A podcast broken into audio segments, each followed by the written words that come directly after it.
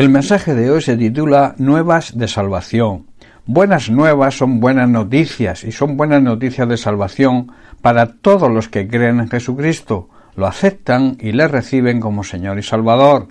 En Lucas capítulo 24 versículos del 43 al 48, Jesús después de resucitar se le aparece a sus discípulos y les dice Estas son las palabras que os hablé y que todavía no habían entendido estando aún con vosotros, que era necesario que se cumpliese todo lo que está escrito de mí en la ley de Moisés, en los profetas y en los salmos.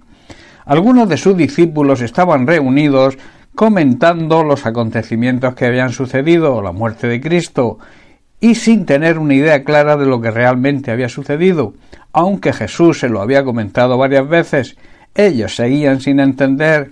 Por ese motivo Jesús se lo vuelve a recordar. Versículo 45. Entonces dice, les abrió el entendimiento, les abrió la mente, para que comprendiesen las escrituras y les dijo, así está escrito, y así fue necesario que el Cristo padeciese y resucitase de los muertos al tercer día. Efectivamente, sigue diciendo Jesús, se escribió proféticamente hace mucho tiempo que el Mesías debería sufrir, morir, pero también resucitar al tercer día.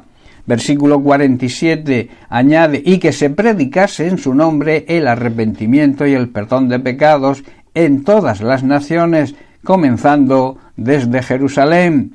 Jesús está diciendo que también estaba escrito que el mensaje de salvación, ese mensaje que dice que hay perdón de pecados para todos los que se arrepientan en el poderoso nombre de Jesucristo, y que además debería predicarse con la autoridad de ese nombre a todas las naciones, comenzando por lo más próximo.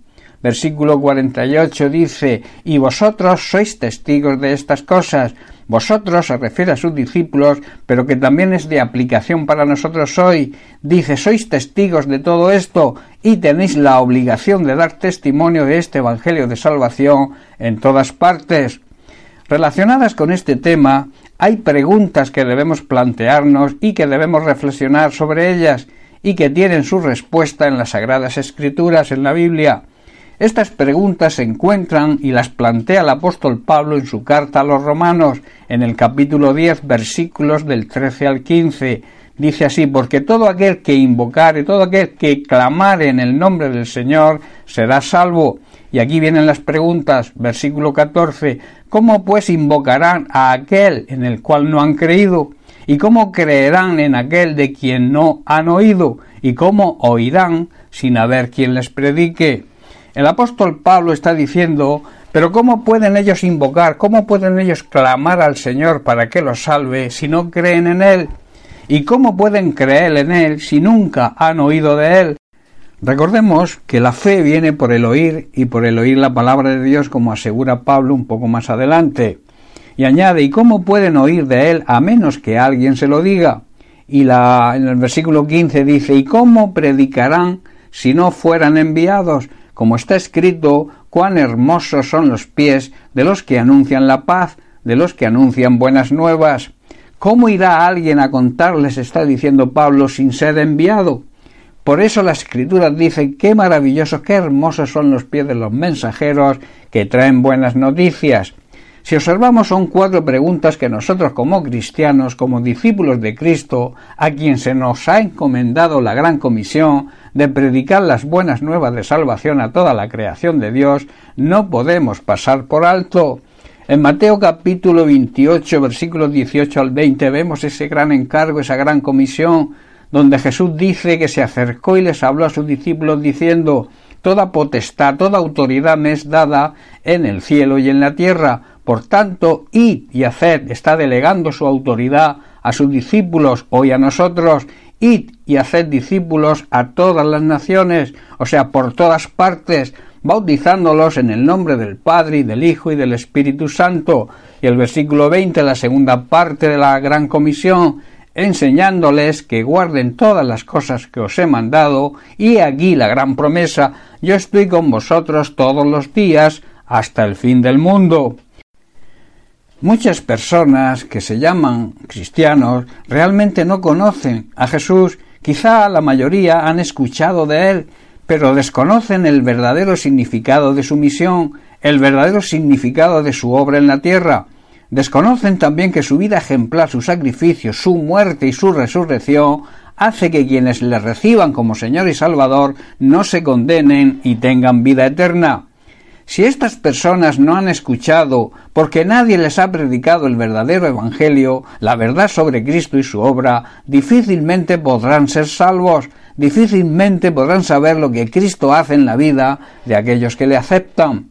Por último, nosotros, su Iglesia, se nos requiere para esta misión. Hemos sido enviados a predicar el Evangelio de salvación en Cristo, para que le conozcan de verdad, se puedan arrepentir y ser salvos, no podemos eludir nuestra responsabilidad. Nosotros, los que ya hemos escuchado de Cristo, hemos entendido su obra, los que hemos sido sellados por el Espíritu Santo y por tanto tenemos la garantía de nuestra salvación, se nos demanda, se nos exige llevar a cabo ese divino encargo. Así lo expresa el apóstol Pablo en Efesios capítulo 1 versículo 13, donde dice en él, en Jesucristo, también vosotros, se refiere a su iglesia, habiendo oído la palabra de verdad, el evangelio de vuestra salvación, y habiendo creído en él, fuisteis sellados con el Espíritu Santo de la promesa. O sea, tenéis a través del sello del Espíritu Santo la garantía de vuestra salvación. Si creemos en Jesucristo, tenemos esa garantía que nos ha sido revelada por medio del Espíritu Santo, el cual el Señor prometió y que se hizo realidad en nuestra vida y vino a morar a nosotros cuando nos convertimos, y por tanto tenemos la obligación de predicar y llevar el mensaje de salvación a todas partes.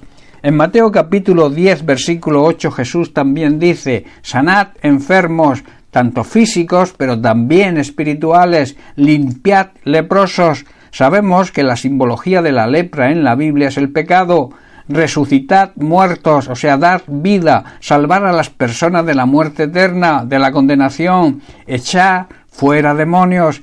En todo esto es lo, en lo que consiste el verdadero Evangelio y luego añade de gracia recibisteis, dad de gracia. Si todo esto ya lo habéis recibido vosotros como un regalo, como un regalo debéis transmitirlo a los demás. Y también Pablo dice y nos exhorta en 2 de Corintios capítulo 4 verso 13, dice así, pero teniendo el mismo espíritu de fe, conforme a lo que está escrito, creí, por lo cual hablé. Nosotros también creemos, por lo cual también hablamos. Nosotros, hermanos, hemos creído y por tanto debemos hablar a los demás de nuestra experiencia y de nuestra fe.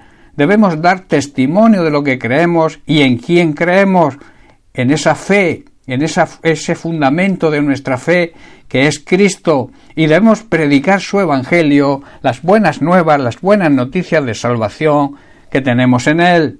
Hermanos, Dios es bueno, por eso está retrasando la segunda venida de Cristo para recoger a su iglesia, porque no quiere que ninguno se pierda, ninguno se condene, Él quiere que todos procedan al arrepentimiento y sean salvos. Por tanto, nuestra misión como Iglesia es seguir proclamando las buenas nuevas, las buenas noticias de salvación hasta el último segundo que estemos en esta tierra, y debemos recordar que estaremos aquí hasta que Dios lo decida. Él es el que maneja los tiempos. Bien, pues hasta aquí el mensaje de hoy. Que Dios te bendiga. Un abrazo.